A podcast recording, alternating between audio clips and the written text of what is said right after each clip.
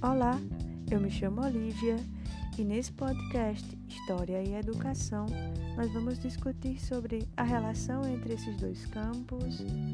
Vamos pensar a produção do conhecimento, a iniciação à pesquisa e também trazer essa relação entre história e educação para a formação dos licenciandos. Então vem comigo para os próximos episódios.